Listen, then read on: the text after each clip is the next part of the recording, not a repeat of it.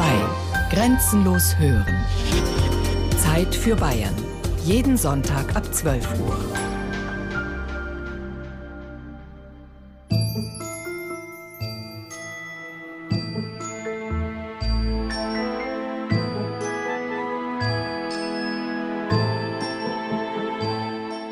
Ich habe es vom Mund des Volkes weggeschrieben.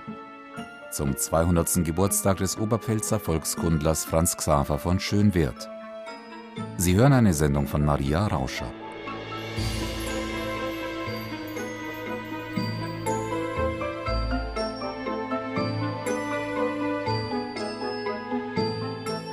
Franz Xaver von Schönwerth war in der Oberpfalz der Volkskundler der ersten Stunde. Natürlich haben in Deutschland auch andere vor ihm gesammelt, was im Volk vorhanden war an Dichtung, Märchen, Heldensagen. Clemens Brentano, Herder, die Brüder Schlegel und nicht zuletzt die Brüder Wilhelm und Jakob Grimm. In der Oberpfalz aber gab es keinen, der dem Volk so nachdrücklich aufs Maul geschaut hätte wie Franz Xaver von Schönwerth.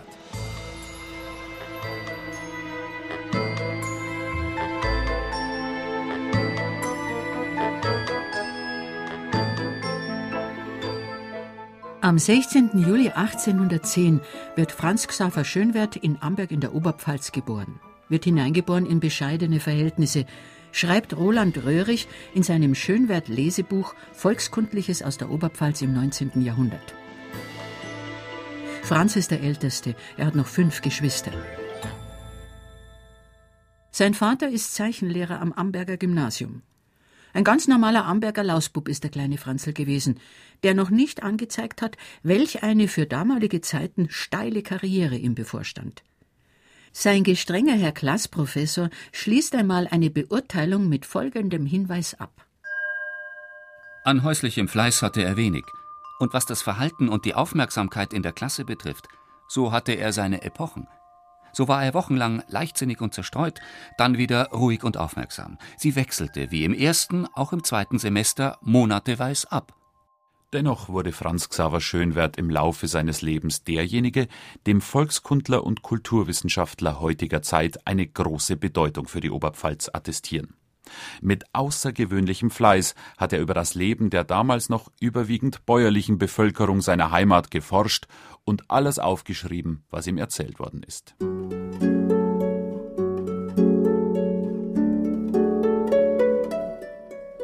Ein Bauer hat sich am Teufel verschrieben. Der war offensichtlich so arm, hat sich am Teufel verschrieben und hat gesagt: Du, du kriegst meine Seele, aber du musst mir den Bäundling, den Stiefel, den ich gerade ausziehe, den musst mir voll Goldstückel machen.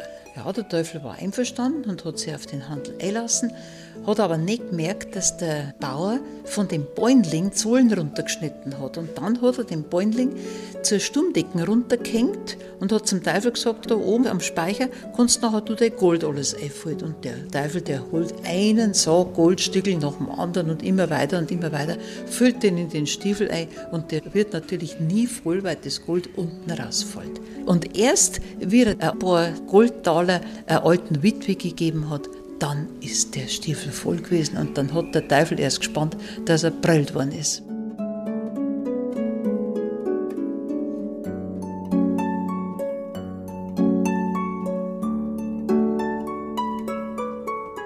Von heutiger wissenschaftlicher Methodik kann da noch keine Rede sein, aber hochverdienstvoll wird seine Sammlertätigkeit eingeschätzt, sagt zum Beispiel Helmut Groschwitz, Kulturwissenschaftler an der Universität Regensburg. Im 19. Jahrhundert entsteht die Volkskunde erst als eigenes Fach, es entsteht eine Methodik und diese Methodik muss sich Stück für Stück entwickeln. Für seine Zeit ist er auf dem Stand der Zeit. Er war linguistisch, also sprachwissenschaftlich auch sehr gut gebildet. Er ist einfach in diesem Prozess, dass eine neue Wissenschaft entsteht. Für die Oberpfalz haben sonst andere eigentlich so gut wie nicht gesammelt. Also von daher ist er für die Oberpfalz schon mit der bedeutendste einfach vom Materialbestand her. Man muss sich ein wenig in die Geschichte des 19. Jahrhunderts hineinversetzen, um zu verstehen, in welcher Zeit abseits der Zentren diese neue Wissenschaft, die Volkskunde, in der Oberpfalz entstanden ist. Dieses 19. Jahrhundert war eine unruhige Epoche von Anfang an.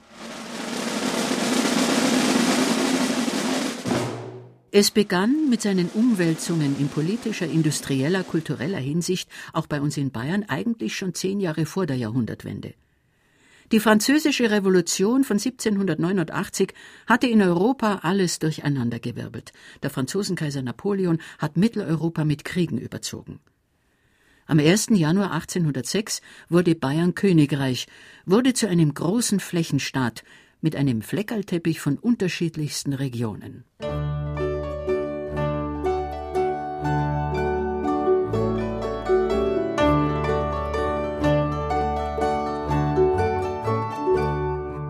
1825 kam König Ludwig I. von Bayern, ein schillernder Mann. Er holte die Bayerische Universität von Landshut nach München. Er baute die Ludwigstraße mit Feldherrnhalle, Siegestor, Staatsbibliothek. Es entstanden der Königsplatz mit der Glyptothek, dem Propyläen und der Antikensammlung, die alte und die neue Pinakothek. Auch die kolossale Bavaria-Statue auf der Theresienwiese, die weibliche Symbolgestalt und weltliche Patronin Bayerns, verdanken wir ihm.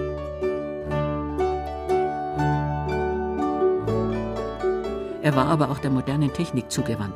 1840 wurde die Eisenbahnlinie von München nach Augsburg eingeweiht. Zum Verhängnis wurde ihm sein Hang zum weiblichen Geschlecht. So ließ er aus allen Gesellschaftsschichten die schönsten Damen und Mädchen porträtieren und in seiner Schönheitengalerie in Schloss Nymphenburg aufhängen. Darunter war auch die Tänzerin Lola Montes. Lola, Lola, jeder weiß, wer ich bin. Sieht man nur nach mir hin, schon verwirrt sich der Sinn. Männer, Männer, keinen küsse ich hier. Und allein am Klavier, sing die Zeilen nicht mehr. Ich bin die fesche Lola, der Liebling der Saison. Sie und letztlich die Bierpreiserhöhungen im Jahre 1844 machten die Münchner wütend. 1848, als überall in Europa ganz andere Revolutionen, die Märzunruhen tobten, musste Ludwig I. deswegen zurücktreten. Sein Sohn Maximilian übernahm als König Max II. Joseph die Regentschaft. Und damit sind wir wieder bei Franz Xaver Schönwert. Max II. Joseph war seine schicksalhafte Bezugsperson. Inzwischen ist aus dem kleinen Lausbuben Franzl ein gesetzter Studiosus geworden. In seinem Schönwert-Lesebuch hat Roland Röhrig den Lebenslauf von Franz Xaver Schönwert haargenau aufgelistet. Als Quelle benennt er häufig Schönwerts Studienfreund Johann Nepomuk Sepp, Verfasser des altbayerischen Sagenschatzes. Im Jahre 1829 belegt Franz Schönwert die philosophische Sektion in der Lycealstudienanstalt Amberg, der damaligen gymnasialen Oberstufe die er 1832 mit dem zweitbesten Zeugnis seines Jahrgangs abschließt. Noch im selben Jahr verlässt er seine oberpfälzische Heimatstadt, um in München an der Königlichen Bauakademie sein Studium zu beginnen. Nach fünf Semestern aber wechselt er an die Universität und wendet sich der Rechtswissenschaft zu. Im August 1837 schließt Franz Schönwert das Examen mit großem Erfolg ab, mit der Note ausgezeichnet in vorzüglichem Grade. Nach allerlei schlecht bezahlten Tätigkeiten als Rechtspraktikant am Königlichen Landgericht in der Münchner Vorstadt Au, am Stadtgericht und an der Regierung von Oberbayern kommt die große Chance. Seinem ausdauernden Fleiße und seiner dadurch erworbenen Tüchtigkeit verdankte es Schönwert, dass sein damaliger oberster Chef, der königliche Regierungspräsident Hörmann von Hörbach, Veranlassung nahm, ihn für die zu besetzende Stelle eines Sekretärs bei seiner königlichen Hoheit dem Kronprinzen Maximilian zu empfehlen. Die endgültige Berufung erfolgte 1846 durch die Mitteilung des Hofmarschalamtes an die Regierung von Oberbayern. Infolge des verehrten Schreibens vom 18. Nummer 861 beeilt man sich, dem Präsidenten der königlichen Regierung von Oberbayern zu notifizieren, dass seine königliche Hoheit der Kronprinz den Ratsakzessisten Franz Schönwert zu höchstdessen Sekretär ernannt habe eine steile Karriere. Als Privatsekretär muss Schönwert den umfangreichen persönlichen Briefwechsel Maximilians erledigen und täglich über die aktuellen Ereignisse aus den Bereichen der Wissenschaft und der Kunst Bericht erstatten. Schon nach kurzer Zeit wird er beauftragt, das Vermögen des Kronprinzen zu verwalten. Er beweist dabei solches Geschick, dass er bald das uneingeschränkte Vertrauen seines Dienstherrn gewinnt. Hier gibt es eine amüsante Anekdote. Im Revolutionsjahr 1848 soll er das Vermögen und die Preziosen des Kronprinzen in Sicherheit gebracht haben. Als Arbeiter verkleidet habe er das vereinte Barvermögen des Kronprinzenpaares samt Schmuckgegenständen, angeblich im Werte von drei Millionen, wohl aus überspannter Angst im Nachtkasten auf offenem Gefährt nach Nymphenburg gebracht. Ob es genauso war oder ein bisschen anders, weiß man nicht so genau. Ein starkes Vertrauen war jedenfalls da, und das hat Franz Schönwert nicht geschadet bei Hofe. Max II. Josef war ja von 1848 bis 1864 bayerischer König.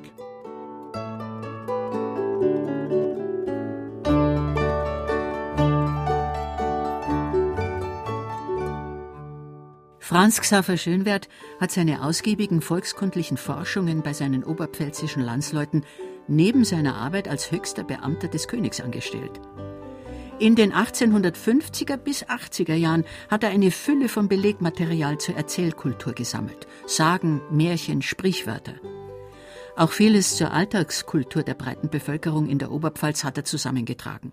Bräuche, Kinderspiele, Kleidung, Ernährung, magische Praktiken von Teufel, Hexen, Druten. Aberglauben aller Art.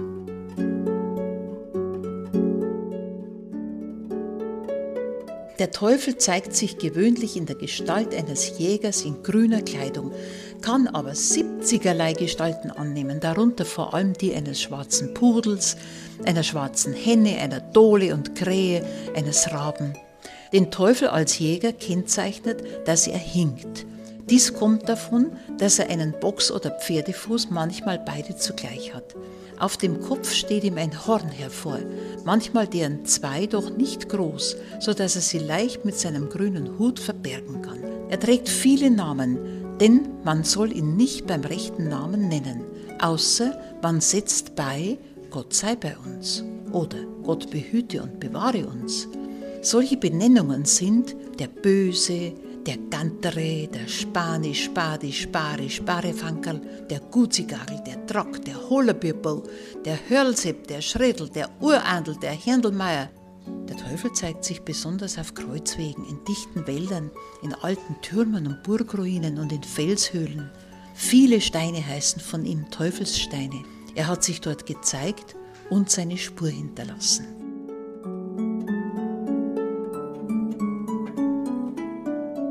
Durchaus unterschiedliche Bewertungen gibt es heute über die Persönlichkeit Franz Xaver von Schönwert. Manche schätzen ihn über alle Maßen. Zum Beispiel Erika Eichenseher, Oberpfälzer Heimatforscherin, die sich vor allem um den literarischen Teil der Heimatpflege kümmert, und Adolf Eichenseher, der jahrzehntelang Bezirksheimatpfleger in der Oberpfalz war. Für uns Volkskundler ist natürlich Schönwert unwahrscheinlich wertvoll, weil er das ganze Volksleben, die Alltagskultur damals schon akribisch aufgezeichnet hat und er eigentlich zum Pionier unserer eigenen Identität geworden ist.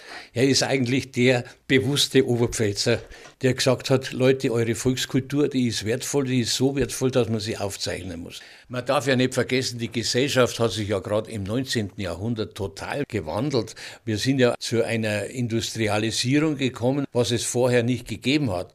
Die Leute vom Land drängten in die Stadt hinein, und alle diese bäuerlich-dörflichen Traditionen haben zu bröckeln begonnen. Ich habe so eine riesige Hochachtung vor diesem Schönwert, weil der ein goldenes Herz für die Oberpfalz gehabt hat. Es ist an der Zeit, diesen großen Mann mit der tiefen Verantwortung für seine Heimatregion zu seinem 200. Geburtstag zu ehren und ihm unsere größte Hochachtung auszusprechen für seinen Fleiß, seine akribische Forschungsmethode, sein Interesse an jedem Ausdruck des Volkes, vor allem auch der Sprache. Doch man hört auch kritische Töne von manchen, die sich intensiv mit ihm befasst haben. Wie etwa vom Brauchtumsforscher Harald Fähnrich aus Pressat, in jahrelanger mühevoller Arbeit hat er Schönwerts Nachlass durchforstet und sein Hauptwerk Sitten und Sagen aus der Oberpfalz zum Jubiläumsjahr bearbeitet und in einem Buch mit 544 Seiten neu herausgegeben. Ich sehe nicht den Schönwert unkritisch und euphorisch. Ein Drittel seiner drei Bücher beschäftigt sich nur mit dem Bösen an sich, also mit dem Teufel und seinen Leuten. Es muss damals in der Oberpfälzer bäuerlichen Kultur sehr verbreitet gewesen sein, der Teufelsglaube. Es sind teilweise schreckliche Sachen. Und bemerkenswert. Sogar in seiner Heimatregion wissen viele immer noch kaum etwas mit dem Namen anzufangen. In Weiden gibt es zum Beispiel das Schönwert Straßen. Also da ist mir das schon bekannt, dass das mit Sicherheit jemand ist für die Oberpfalz. Aber genau was der gemacht hat, leider nicht.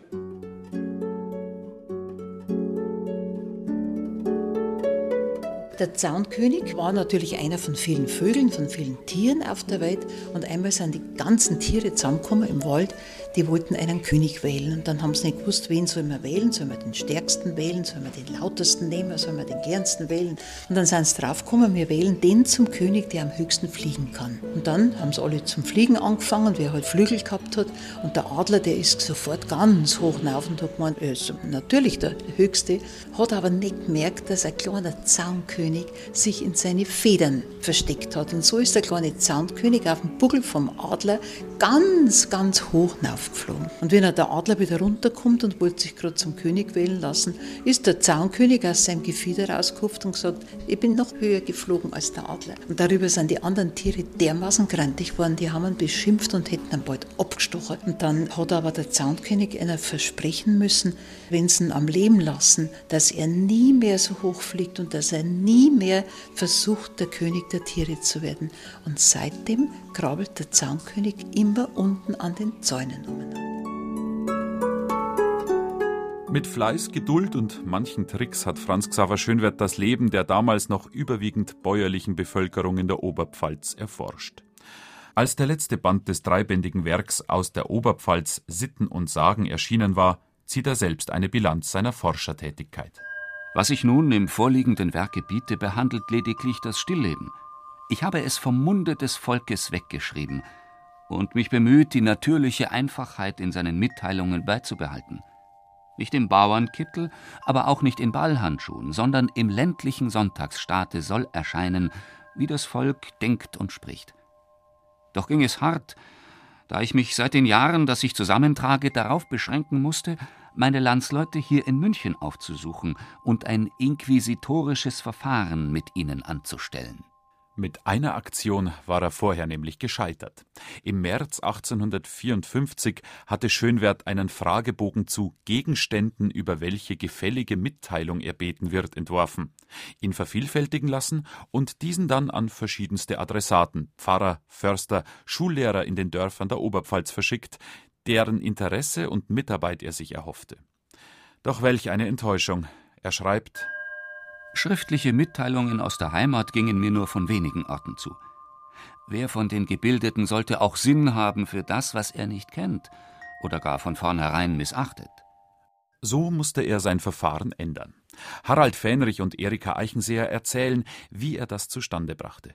Seine Gewährspersonen lud er ein zu sich nach Hause in einem gehobenen bürgerlichen Haushalt in München. Und zwar waren das vorzugsweise, so schreibt er, Gewährspersonen aus der östlichen Hälfte der Oberpfalz. Und er schreibt, das liegt darin, dass dort das Wandern durch die Armut gleichsam geboten ist. Und wenn man sich das vorstellt, in dem noblen Wohnzimmer da vom Schönwert, da sitzt jetzt der Herr Ministerialrat vom König Max II. und fragt jetzt da diese arme Haschall aus. Aber wenn er in seiner Sprache, in seiner oberpfälzischen Mundart angefangen hat, mit diesen Leuten zu reden, dann sind die aufgeweicht, dann sind die gesprächig geworden und dann hat er das fragen können, was er wissen wollte. Schönwert selbst schreibt, Weiber und Weber der Heimat ließen sich gegen kleine Geschenke und Bewirtung in der Regel gerne herbei, sich als Inquisiten mir gegenüberzusetzen und wurden ganz mitteilsam, wenn ich der Erste war, in der heimatlichen Mundart zu erzählen. Es erfordert große Übung, gerade dasjenige, worauf es ankommt, herauszufragen, und an Geduld darf es nicht fehlen. Diese Leute können sich nämlich der Ansicht nicht entschlagen, dass ein Gebildeter unmöglich an solchen Dummheiten gefallen finde, und fassen sogleich Argwohn, dass man sie zum Besten haben könnte. Von den Arbeitsmigranten, den Küchenmädchen und Hausknechten aus der armen Oberpfalz ließ er sich also erzählen und schrieb alles in ihrer Mundart auf. Das macht es schwer für die, die heute seinem Werk nachforschen, wie Harald Fähnrich aus Bresser zum Beispiel, als er Schönwerts Hauptwerk Sitten und Sagen aus der Oberpfalz zum Jubiläumsjahr in mühevoller Arbeit neu herausgegeben hat.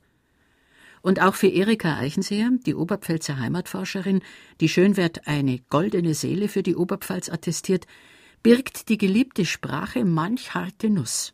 Weil er nämlich in der Mundart geschrieben hat, und zwar mit mundartlichen sprachwissenschaftlichen Zeichen. Und wenn man die nicht kennt, kann man das überhaupt nicht lesen. Schönwert hat alles akribisch auf so Kärtchen, Postkartengrößen aufgeschrieben, hat es aber dann redigiert. Insofern muss man die Texte nicht ganz als Original sehen, denn die sind ja alle in der Mundart und die kann man bei Gott sehr schwer lesen oder auch sprechen. Wer nicht mit der Nordoberpfälzer Mundart vertraut ist, der bringt das überhaupt nicht aus dem Maul raus. So schwer ist die Sprache, andererseits so schön. Da ist schon was dran. Wie nüchtern klingt die hochdeutsche Aufforderung, klopf dir den Schmutz von den Schuhen, bevor du in die Küche hereingehst, im Vergleich zu dem Baust dir deine Schau an, bevor es den Kuchlerner reißt.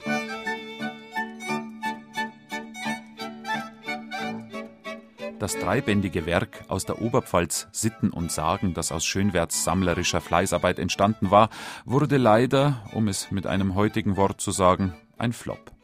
Eine zweite Auflage gab es nicht, obwohl er sogar noch Material für viele weitere Bände gehabt hätte.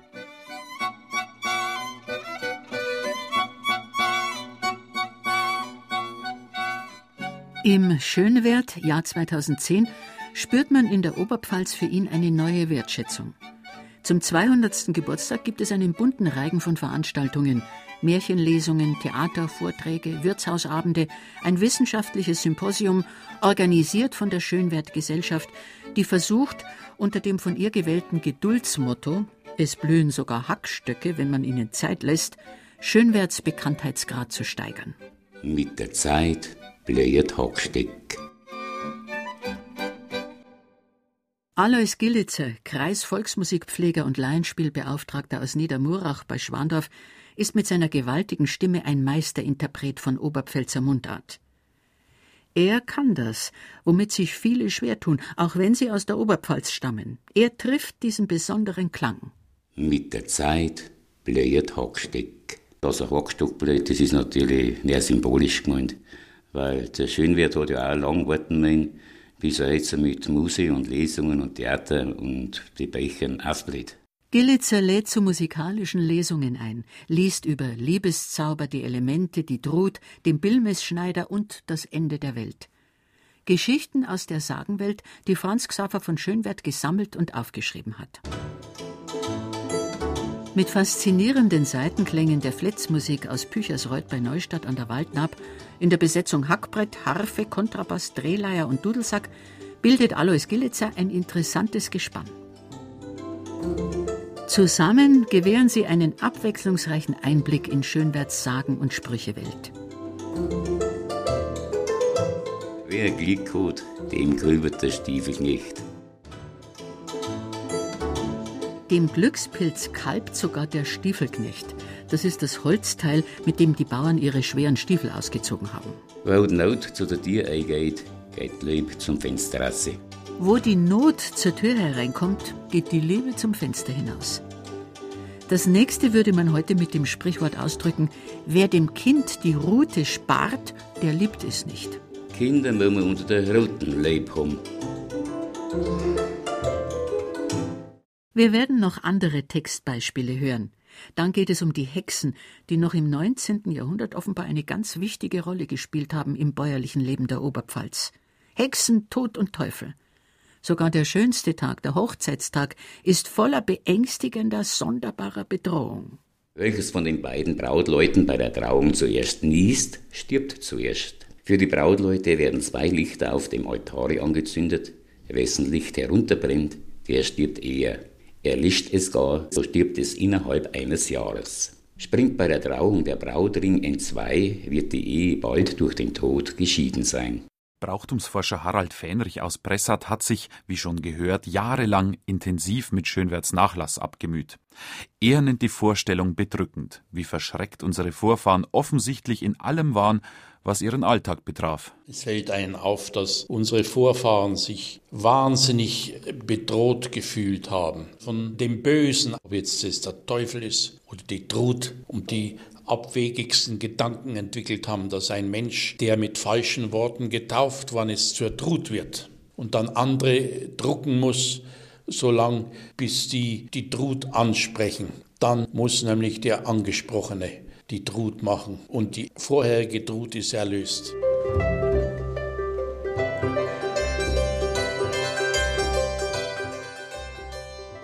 Und die Trud war ja nicht das Einzige, was drückte. Hexen konnten buchstäblich alles verhexen, wenn sie sich dem Teufel verschrieben hatten. Hexen, denn wenn sie einen Teufel verschreiben, dann können sie alles hexen. Besonders scharf waren die Hexen offenbar auf die Milchkühe anderer Bauern. Das wird Schönwert immer wieder in den unterschiedlichsten Variationen erzählt. Wenn eine Kuh Blut statt Milch gibt, dann kann man die Hexe bannen, indem man ein Reibeisen auf den Melkschimmel legt und ein Sacktuch so lange darüber reibt, bis es zerreißt. Wenn sie eine Kuh verhext haben, dann sie keine Milch, aber Blut geben, dann wird Sattel in Säufen geben und nach Sohn, dann wird das Reibeisen aufs Melkschimmel gelegt und das Deckel so drüber gezogen, bis es zerreißt. Aus heutiger Sicht ist das natürlich Unsinn. Wenn man sich aber in die damalige Zeit versetzt und weiß, welch lebenswichtige Rolle das Glück im Stall spielte und wie schrecklich es war, wenn den Kühen etwas passierte, wenn sie blutige Milch gaben oder totgeborene Kälber brachten, dann musste eine Hex dahinter stecken. Damit war aber auch jeglicher noch so hirngespinstiger Denunziation der Weg bereitet. Wenn am Walpurgistag eine kommt und etwas zu Laien nehmen will, was zum Vieh oder zum Milchgeschirr gehört, das ist eine Hexe. Wenn einer an den Waldbauend kommt und was zu Leichen nehmen will, was zum Vieh oder zum Milchgeschirr gehört, das ist eine Hex. In enger Verbindung mit der Hexe als ihr Helfershelfer steht der Drache. Er ist feurig, so groß wie ein Wischbaum. Sein Kopf gleicht dem eines Fischotters oder eines Fisches der Schweif einem struppigen Besen. Er fliegt sehr schnell, haushoch und streut im Fluge sprühende Funken. Durch den Kintel oder Schornstein fliegt er in die Häuser und sauft alle Milch aus. Wo er hineinfliegt, hat man nicht Butter, nicht Schmalz, nicht Milch. Und die Kühe geben Blut, denn er nimmt alles mit und speit es der Hexe auf den Herd, welche mit ihm im Gespiele ist. Ein Müller bei Bleistein sah nachts die Hexen nackt in einem Garten tanzen. Da ging er hinunter und rief ihnen zu, wie wäre es, wenn ich euch einen Juche dazu gäbe? Die Hexen aber fassten ihn, fuhren mit ihm durch die Luft und stellten ihn in Böhmen nieder, so dass er drei Tage brauchte, bis er heimkam. Und dann liest Alois Gillitzer in seiner Niedermuracher Mundart noch die Geschichte von den Hulzhatzern, Holzhetzern, den gefallenen Engeln, die sich mit Luzifer wider Gott erhoben haben. Jetzt sind es böse Geister, die durch die Lüfte jagen. Holzhatzer sind Geister, Engel, die gestürzt worden haben, sich aber im Fallen bekehrt haben. Weil der Luzifer mit seinem Anhang gestürzt worden ist, hat der Toll davon nie gewusst, was er eigentlich gewollt hat. Und durch Stürzen haben sie erst gemerkt, dass wieder Gott gewusst ist. So sind jetzt die Geister in der Luft nicht in der Hölle und nicht im Himmel. Und so voll ist die Luft, dass die Sonne verfinstern darf, wenn man sieht. Es sind aber beise Geister, Teufel, und meiner so bleiben bis zum jüngsten Tag. Die Holzfräulein waren die wichtigsten Sagengestalten vom Schönwert. Und Holzfräulein sind also ganz brave, nette Wesen, drei Spannen hoch, nackert, bekleidet höchstens mit dem Baummoos, mit dem Grünen. Und die haben im Haus geholfen bei der Nacht und äh, waren also ganz ruhig und ganz friedlich. Aber sie haben Feinde gehabt, das waren die Holzherzer. Und die sind ständig hinter den armen Holzfräulein nach. Aber die Holzfräulein haben sich retten können, wenn sie sich auf einen frisch geschlagenen Baumstumpf draufgesetzt haben, wo der Holzhauer vorher drei Kreuze eingeschlagen hat. Da haben die Holzherzer nichts anfangen können mit denen.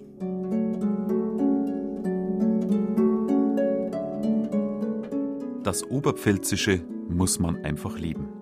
Als Musik irgendwie begreifen, sagt Erika Eichenseher. Man hört es heute immer noch, dass die Leute sagen, unser Dialekt ist kreislich und der ist bauzert und die Ballen und so. Und dabei finde ich, es ist der Oberpfälzer Dialekt sowas von schön, sowas von vokalreich. Wenn man da in Mitterteich zum Beispiel beim Zeugel sitzt und hört die Originalsprecher, es ist ein Genuss, nur diesem Laut nachzugehen. Obwohl so manche Nicht-Oberpfälzer manchmal doch zumindest ratlos zuhören, wenn sie tatsächlich beim Zeugelbier sitzen und der Dialekt original gesprochen wird.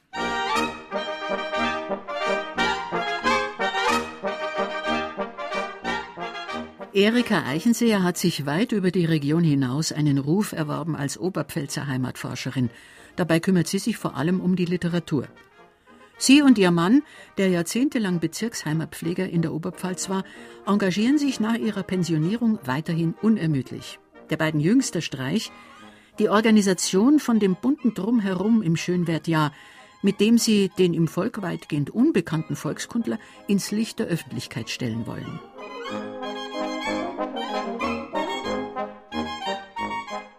In der Schönwert Realschule in Amberg stellten sie ein mit Schülerarbeiten hübsch bebildertes Leseheft vor. Sagen und Märchen aus der Oberpfalz. Es wird den Schulen als Geschenk übergeben.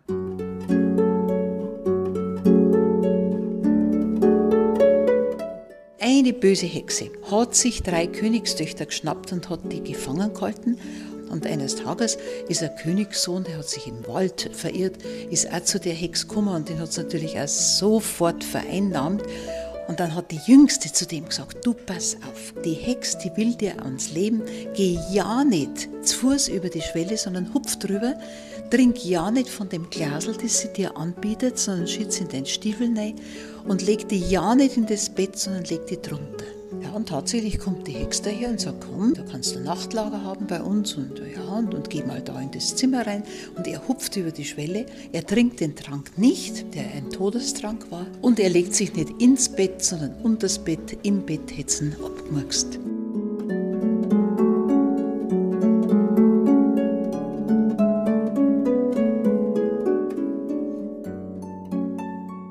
Ja, und am nächsten Tag kommt die Jüngere daher und sagt, du, wir müssen fliehen, wir sind in höchster Lebensgefahr. Aber die Schwestern haben alle drei ein bisschen zaubern gelernt von der alten Hex.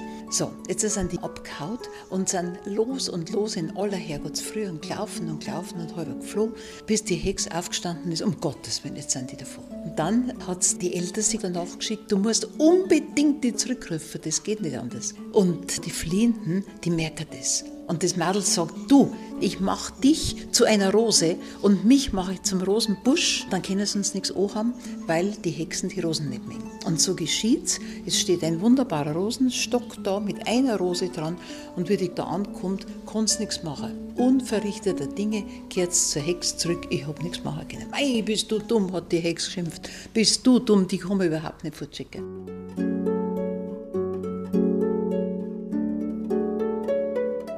Nächsten Tag schickt es die nächste los. Du musst die zurückbringen, ganz wurscht, was daherkommt. Und die fliegt los und die jüngste Prinzessin sieht die wieder und sagt, du, ich mach dich jetzt zu einer Kirche und mich zu einem Prediger und ich predige gegen Hexen und Teufel und alles miteinander.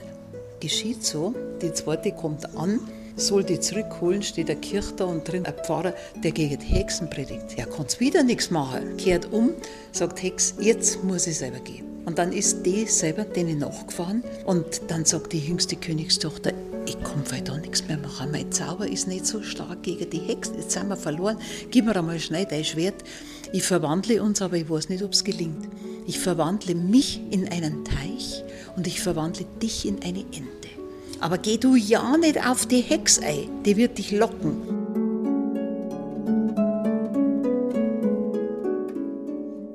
Tatsächlich, bis die Teich und der Enten waren, da war jetzt die Hexe schon da gewesen. Und die hat natürlich gelockt und komm und Würmer hat es angeboten und alles Mögliche. Aber die Enten ist nicht aus der Mitte des Teiches rausgeschwommen. Und dann hat die Hexe nicht mehr gewusst, was machen soll. Dann hat sie sich auf den Bauch gelegt und hat den ganzen Weiher ausgesoffen und ausgesoffen. Und damit hat sie aber die jüngste Königstochter auch in ihrem Bauch gesoffen gehabt. Und die hat das Schwert dabei gehabt von ihrem Geliebten, schlitzt von innen die Hex auf und kommt wohlbehalten wieder raus. Und die zwei sind glücklich und erlöst. Und auch die anderen zwei Prinzessinnen haben es aus den Krallen der Hexe erlösen können.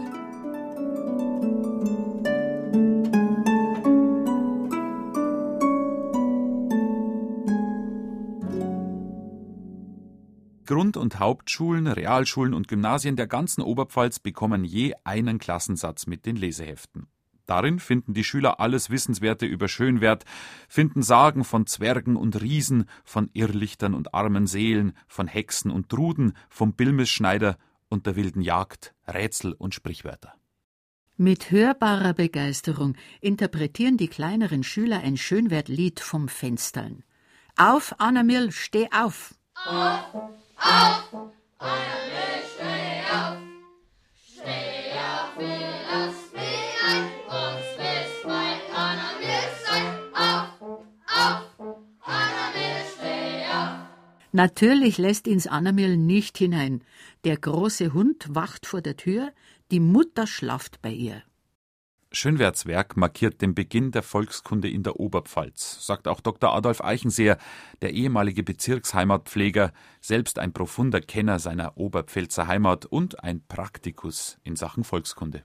Für uns Volkskundler ist Schönwert unwahrscheinlich wertvoll, weil er das ganze Volksleben, die Alltagskultur damals schon akribisch aufgezeichnet hat und wenn es eine identitätsstiftende Figur im 19. Jahrhundert gibt in der Oberpfalz, dann war das Franz Xaver von Schönwert. So wurde auch die gehobene Wissenschaft einbezogen in das Schönwert-Jubiläumsjahr.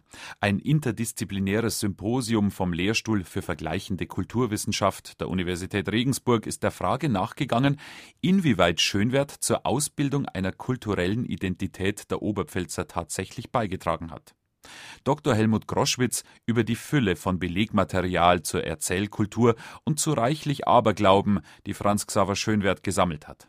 Diese ganzen Sammlungen, auch von dem sogenannten Aberglauben, war der Versuch, das noch lebendige Heidentum eben in der Gegenwart noch zu finden. Man hat einen Identitätsanker in die Vergangenheit geworfen. Er hat auf jeden Fall erstmal für seine Zeit versucht, identitätsstiftend zu arbeiten. Einerseits, indem er eben darauf hinweist, dass es hier einen Schatz an Erzählgut gibt, der eben auch zeigen kann, dass die Oberpfalz eben etwas ganz Besonderes ist. Zum anderen hat er versucht, auch gleichzeitig die Region aufzuwerten. Also wenn man andere Berichte liest über die Oberpfalz, zum Beispiel die Physikatsberichte. Max II. hatte von seinen Physikatsärzten aus den verschiedenen Regionen Berichte über die medizinischen, kulturellen und so weiter Zustände angefordert. Das ist für uns eine ganz spannende Quelle, weil die Ärzte haben das ja gesammelt für einen Bericht und sie haben jetzt weniger so diesen idyllischen Blick gehabt, weil das Ganze war ja nicht für die Veröffentlichung gedacht. Die Oberpfalz des 19. Jahrhunderts. Was genau haben diese Physikatsärzte berichtet? Zum einen waren es einfach Landesbeschreibungen, also die Topografie, Pflanzen, Tiere und so weiter. Aber dann eben die Art und Weise, wie es in den Häusern ausgesehen hat. Da wurden natürlich häufig zum Beispiel die hygienischen Verhältnisse gerügt. Also von daher wissen wir auch, dass das 19. Jahrhundert hier in der Oberpfalz auf dem Land alles andere als idyllisch war.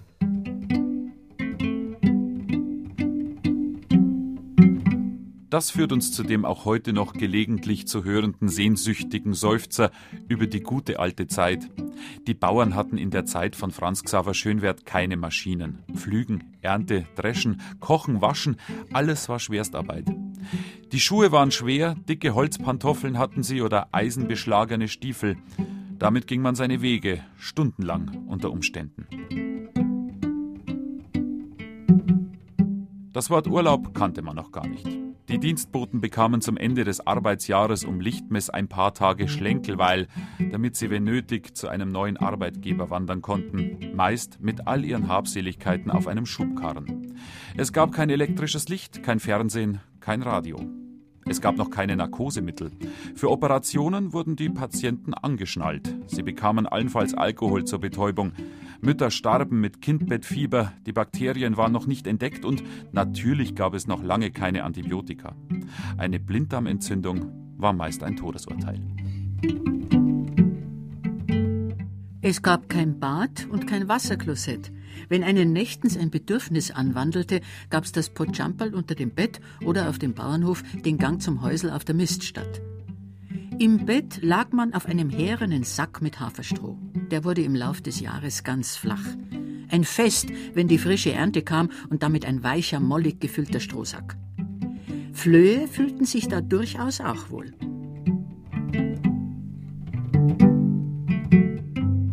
Erika Eichenseher erzählt gern die Geschichte vom Liebeszauber aus Schönwerts Erzählungen. Am Andreastag konnten die jungen Mädchen vielleicht herausfinden, wer ihr zukünftiger werden würde.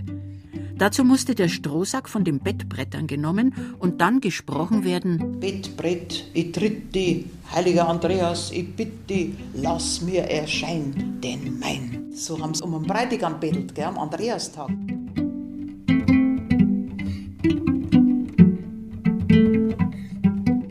Wenn sie Glück hatten, huschte dann am Fenster einer vorbei und sie erkannten ihn vielleicht sogar.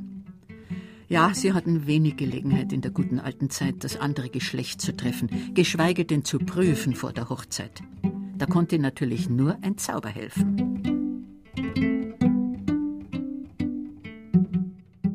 Der immense Quellenfundus von Franz Xaver von Schönwerth, der bisher nur zu einem geringen Teil publiziert worden ist, gehört zu den bedeutendsten Beständen seiner Art im deutschsprachigen Raum und eröffnet der kulturhistorischen Forschung vielfältige Perspektiven. Noch einmal Dr. Groschwitz vom Lehrstuhl für vergleichende Kulturwissenschaft der Universität Regensburg. Seine Sammlung ist einmalig fürs 19. Jahrhundert, auch von daher, weil eben vieles noch im Nachlass schlummert. Also zum Beispiel über die Bestandteile des Hauses, über den Umgang mit den Tieren und so weiter. Das war ja alles Material, was für die späteren Bände bestimmt war. Was man jetzt vielleicht auch noch nutzbar machen kann, um halt diese Lebensrealität des 19. Jahrhunderts greifbar zu machen. Die Erforschung dieser Lebenswirklichkeit hing auch von Zufällen ab. Zum Beispiel, dass Franz Xaver Schönwerth, der gebürtige Oberpfälzer, in München lebte und gleichzeitig fieberhaft alles sammeln mochte, was er dem einfachen Volk seiner Heimat entlocken konnte. Vielleicht war da auch ein verborgenes Heimweh mit beteiligt. Er schreibt: Da nun die alte Sitte zu Tode gebracht und auch die Erinnerung daran bei der Richtung der Gegenwart bald begraben sein wird, die Nachwelt aber unzweifelhaft sich dem zu Danke verpflichtet fühlen wird, der ihr erhält, was ehedem war, eben weil es nicht mehr ist, so habe ich es unternommen, solche Aufzeichnungen aus einem deutschen Gau zu geben, der vergessen oder verkannt in einer Ecke des Böhmerwaldes sich hinzieht. Es ist mein Heimatland, die Oberpfalz, von der ich schreibe. Über seine Kindheit in Amberg schreibt Schönwerth nicht viel, wie er ja von sich überhaupt wenig preisgibt. Vom Ochsenfiesel immerhin, dem Strafutensil der guten alten Zeit, schreibt er einmal, dass er ihn als Kind durchaus kennengelernt hat. Mein Vater ließ einen Ochsenfiesel je nach Bedarf das Stück zu zwei Kronen aus der Fleischbank von uns holen und steckte ihn zur Auferbauung der Kinder hinter den Spiegel. So es Not tat, ward er hervorgeholt und zu seinem Dienste verwendet. Weil biegsam sollte er nicht schaden. Später wurden die, denen er drohte, so vertraut, dass sie mit ihm spielten.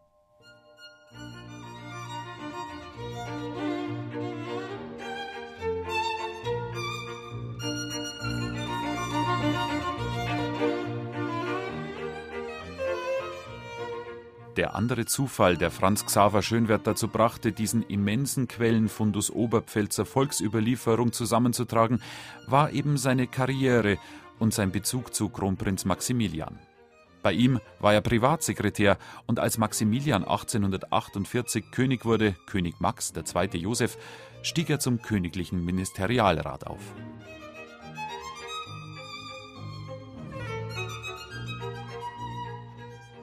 Damit letztlich nahm Schönwerts intensives volkskundlerisches Forschen für die Oberpfalz seinen Anfang. Wie und warum aber hat Max II. Joseph unseren Oberpfälzer dahingehend beeinflusst? Um die Mitte des 19. Jahrhunderts suchte das Königreich Bayern nach Wegen, sich gegen die übermächtigen Nachbarn Preußen und Österreich zu behaupten. Vielleicht könnte sich Bayern ja als Führungsmacht der kleinen Mittelstaaten mausern, mit einem dauerhaften bayerischen Patriotismus, der Altbayern, Franken und Schwaben zusammenhalten würde. Der Regensburger Kulturwissenschaftler Helmut Groschwitz sagt, Max II. Joseph hatte die Idee, dass man eben durch diese volkskundlichen Sammlungen erstmal überhaupt mitkriegt, wie denkt das Volk und dann eben ganz gezielt auch hier an einer bayerischen Identität arbeitet. Dieses Königreich Bayern war ja erstmal zusammengewürfelt und gerade die Franken und die Schwaben waren gar nicht so begeistert, jetzt plötzlich mit dazu zu gehören. Und Max II. sagt so ganz explizit, also er versucht eben hier ein Nationalgefühl eben zu entwickeln. Darin sollte sich alles wiederfinden, was den Menschen damals wichtig war. München und Oberbayern profitierten außerordentlich. Schützenvereine, Blasmusik oder Bayerisches Nationalmuseum, sie alle verdanken ihre Neuerfindung und Wiederbeförderung Max II. Joseph. Und in der Oberpfalz war es eben Franz Xaver Schönwerth, der sich die Idee eines identitätsstiftenden Patriotismus, die vom König ersonnen war, zu eigen machte. Allerdings war diese Idee bei ihm schon auf einen gut vorbereiteten Boden gefallen. In seinem Werk Sitten und Sagen schreibt er Schon viele Jahre her ist mein Streben, Sitte, Sage und Mundart der Oberpfalz zu erforschen. Seit mir auf der Hochschule Professor Philipps Jakob Grimms deutsche Mythologie in die Hand gab, geht der Gedanke mit mir in gleicher Richtung die Oberpfalz, von der nahezu nichts bekannt ist, zu beschauen. Schönwert hat sich natürlich auch an den anderen Sammlungen orientiert, natürlich gerade an Jakob Grimm. Also es wurden Märchen gesammelt, es wurden Sagen gesammelt und ein Hintergrund dafür war ja, dass man eben nach einer ja, deutschen, bayerischen oder Oberpfälzer Identität gesucht hat. Und dazu hat man sich in der Vergangenheit verortet. Jakob Grimm, der Begründer der deutschen Philologie, damals der Kulturpapst in Deutschland und zusammen mit seinem Bruder Wilhelm Herausgeber der unsterblichen Kinder- und Hausmärchen, hat sehr wohl registriert, dass da einer war, der ihm nacheiferte, und er hat reagiert. Im Schönwert-Lesebuch von Roland Röhrig findet sich der Auszug einer Rezension im literarischen Zentralblatt von Schönwerts Sitten und Sagen aus der Oberpfalz. Darin schreibt Jakob Grimm, hier sei ein abgelegener, aber sagenreicher Landstrich in nahezu mustergültiger Weise volkskundlich erschlossen. Nirgendwo in ganz Deutschland ist umsichtiger, voller und mit so leisem Gespür gesammelt worden.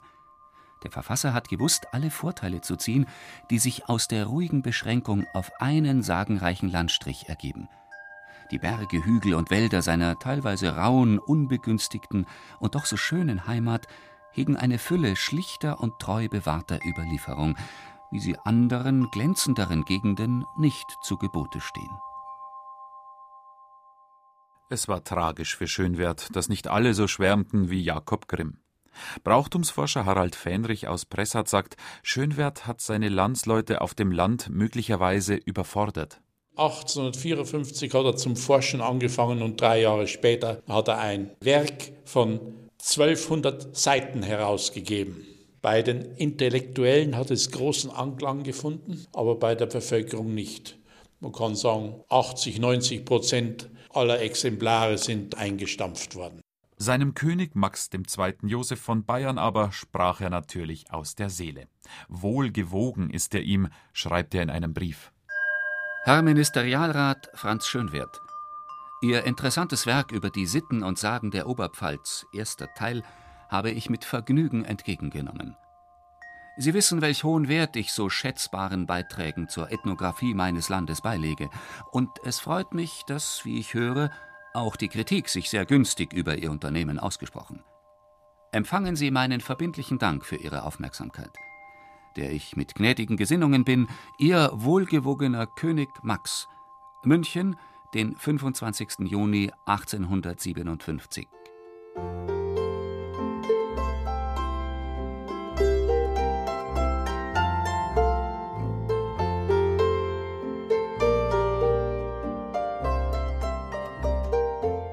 Allergnädigst wurde Franz Xaver Schönwert zwei Jahre später mit der Verleihung des persönlichen Adels geehrt. Er durfte sich fortan Franz Xaver von Schönwert nennen. Keiner weiß, wie er aussah, weil es kein einziges Bild von ihm gibt.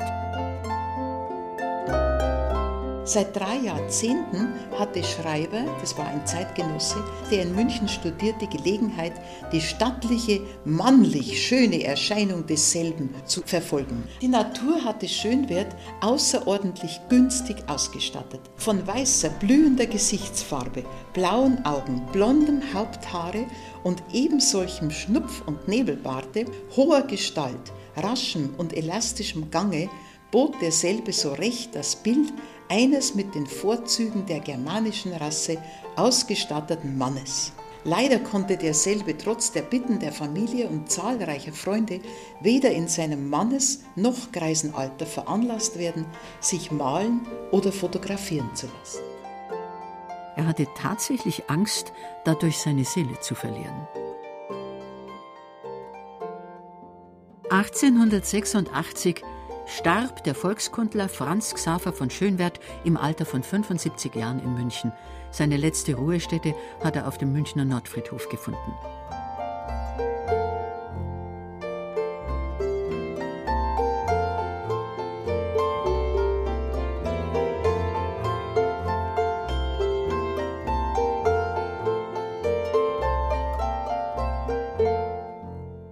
Wie geht es jetzt weiter mit dem, was er hinterlassen hat? Es ist ja längst noch nicht alles gesichtet und verwertet. Der Regensburger Kulturwissenschaftsprofessor Daniel Draschek sieht noch ein riesiges Forschungsfeld für die Wissenschaft. Die oberpfälzische Identität als Ganzes ist noch kaum erforscht, sagt er. Und dann gibt es ja noch die Masse an Märchen, die Schönwert aufgeschrieben hat, in seiner kraxeligen kleinen Schrift. Niemand hat sich dahin getraut bisher. Für Erika Eichenseher noch weitere Schönwertarbeit für viele Jahre.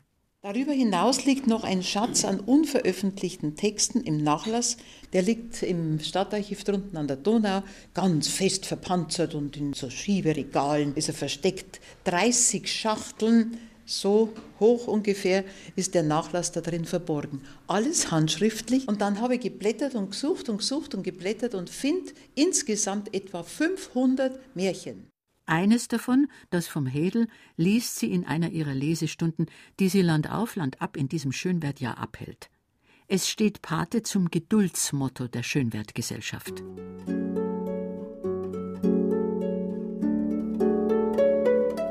Der Heidel, ein ganz schlimmer Räuber, Mörder, hat den Litzen gehabt, dass er jedes seiner Untaten auf seinem Stock mit einer Kerbe bezeichnet hat. Sein Hagelstecker war dann auf einmal ein Kerbholz. Und dann sieht er eines Tages, dass auf dem Kerbholz so gut wie kein Platz mehr ist. Und dann kommt der Einsiedler vorbei und da denkt sich der Heidel, den muss ich jetzt fragen. Und sagt zu dem Einsiedler, du musst mich erlösen. Steck dein Kerbholz in den Boden rein und wart und bete und bet und wart. Und wenn dieser dürre Stab zum Blühen kommt, dann bist du erlöst. Jahre danach kommt der Einsiedler wieder an diese Lichtung, findet einen fruchtstrotzenden Apfelbaum. Davor kniet der Heidel und betet. Jetzt geht der Einsiedler hier und stupft ihn an und er fällt in Staub zusammen und eine weiße Taube erhebt sich aus seiner Brust.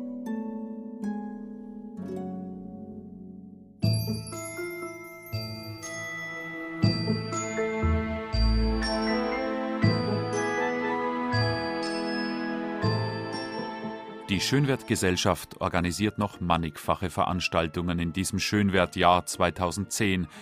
Durch sie erfährt er jetzt Wertschätzung, 200 Jahre nach seiner Geburt. Mit der Zeit bleiert Hochsteck.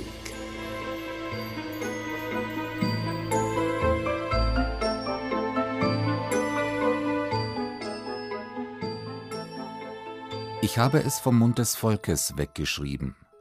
Zum 200. Geburtstag des Oberpfälzer Volkskundlers Franz Xaver von Schönwerth. Sie hörten eine Sendung von Maria Rauscher. Die Sprecher waren Michael Zametzer, Ilse Neubauer und Friedrich Schloffer.